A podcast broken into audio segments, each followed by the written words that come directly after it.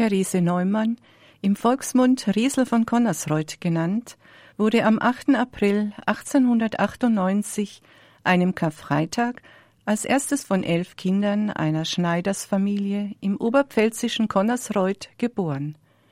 Sie besuchte die Dorfschule mit gutem Erfolg. Im Alter von 14 Jahren kam sie als Magd auf einen benachbarten Bauernhof und führte ab 1915 während der kriegsbedingten Abwesenheit des Hofbesitzers die Wirtschaft als Großmagd. In jenen Jahren war ihr Wunsch, Missionsschwester zu werden. Doch ihr Leben verlief ganz anders. Infolge eines Unfalles beim Löschen eines Brandes im März 1918 war sie gelähmt. Ein Jahr später stellte sich zusätzlich eine völlige Erblindung ein. Therese Neumann ertrug dieses schwere Schicksal mit großer Ergebung in den Willen Gottes. Sie wurde dabei begleitet von ihrem Seelsorger und Pfarrer Josef Naber. Am Tag der Seligsprechung der französischen Karmelitin und Mystikerin Therese von Lisieux, den 29. April 1923, konnte sie plötzlich wieder sehen. Resel hatte von ihrem Vater, der während des Ersten Weltkrieges in Frankreich eingesetzt war, ein Andachtsbild dieser heiligmäßigen Karmelitin erhalten, die sie seitdem sehr verehrte.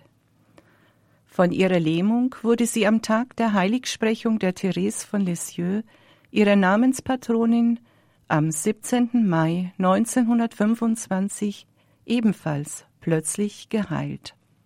Ein Jahr später, während der Fastenzeit, sah Therese Neumann in visionären Schauungen das Leben und Sterben Jesu, und von da an zeigten sich an ihrem Körper die Wundmale Christi. Zunächst eine Stigmawunde in der Herzgegend, und am Karfreitag erschienen an ihr die Fuß- und Handwundmale sowie eine Schulterwunde. 1927 zeigten sich an einem Freitag erstmals auch die Dornenkrone-Stigmata – die kranzförmig angeordnet waren und künftig freitags bluteten, wenn sie die Passion Christi durchlebte. In ihren Ekstasen blutete sie immer wieder aus Augen, Händen und einer Wunde an ihrer Seite. Jeweils am Karfreitag fiel sie in einen todesähnlichen Schlaf, aus dem sie erst am Ostermorgen erwachte. Die Wundmale trug Therese Neumann bis zu ihrem Lebensende. Trotz ihrer einfachen Bildung konnte sie Aramäisch, die Sprache Jesu, sprechen und verstehen. Nachdem sie einige Zeit nur noch flüssige Nahrung zu sich genommen hatte, lebte sie ab Weihnachten 1926 völlig ohne Nahrung. Ihre einzige Nahrung blieb der tägliche Empfang der heiligen Kommunion. Nach dem Zeugnis vieler Menschen hat sie circa 35 Jahre außer der Hostie keine Nahrung zu sich genommen. Aufgrund dieser Ereignisse entwickelte sich Connersreuth immer mehr zu einem Ort mit religiöser Anziehungskraft. Dies führte zu einem starken Besucherandrang von Rat und Hilfesuchenden aus aller Welt, unter ihnen waren Bischöfe und Kardinäle. Es waren aber auch Schaulustige und Skeptiker dabei. An Karfreitagen wurden bis zu 5000 Besucher gezählt. Therese Neumann blieb aber die einfache Schneiderstochter und lehnte das Aufsehen um ihre Person ab. In der Zeit der nationalsozialistischen Machtergreifung bildete sich ein sogenannter Konnersreuter Kreis, dem Gegner des Nationalsozialismus angehörten, darunter namhafte Geistliche und Journalisten – Besonders bekannt geworden ist der Journalist und Protestant Dr. Fritz Gerlich, der mit großer Skepsis nach Connersreuth gekommen war und unter dem Eindruck der Begegnung mit Therese Neumann zur katholischen Kirche konvertierte. Wegen seiner schonungslosen Kritik an Hitler und dem Nationalsozialismus wurde er nach schweren Misshandlungen im Konzentrationslager Dachau ermordet.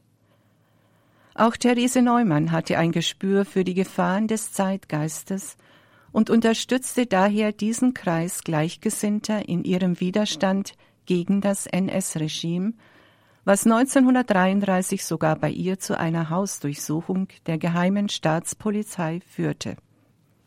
Auf Initiative von Therese Neumann und aus ihr zugedachten Spendengeldern konnten 1951 die Oblaten des heiligen Franz von Sales das Schloss Fockenfeld bei Connersreuth erwerben und zu einer spätberufenen Schule mit Internat ausbauen. Ebenfalls gab sie circa zehn Jahre später den Anstoß für die Errichtung des Anbetungsklosters Theresianum in Connersreuth. Dort leben Marienschwestern vom Berge Kamel und Pensionärinnen, die jeden Tag ewige Anbetung halten. Therese Neumann starb nach kurzer Krankheit am 18. September 1962. Sie wurde auf dem Friedhof ihrer Heimatgemeinde in einer Gruft beigesetzt.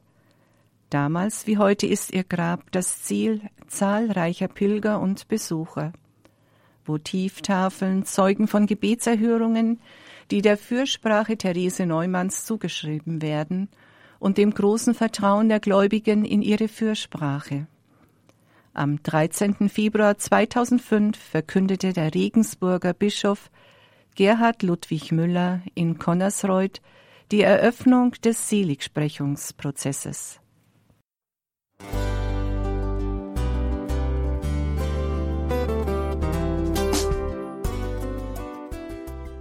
Liebe Zuhörerinnen und Zuhörer, vielen Dank, dass Sie unser CD- und Podcast-Angebot in Anspruch nehmen. Wir freuen uns, dass unsere Sendungen auf diese Weise verbreitet werden. Dieser Dienst ist für Sie kostenlos. Für uns ist er allerdings mit einem nicht unerheblichen finanziellen Aufwand verbunden. Deshalb sind wir für jede Spende dankbar. Alle Bankverbindungen unserer Spendenkontos können Sie über unsere Homepage horeb.org unter dem Menüpunkt Spenden einsehen. Dort besteht auch die Möglichkeit, online zu spenden. Natürlich nach den neuesten Sicherheitsstandards. Sie können diese Informationen auch bei unserem Hörerservice unter der Telefonnummer 08328 921 110 erfragen. Ich wiederhole die Rufnummer 08328 921 110. Vergelt's Gott für Ihre Unterstützung. Ihr Pfarrer Kocher.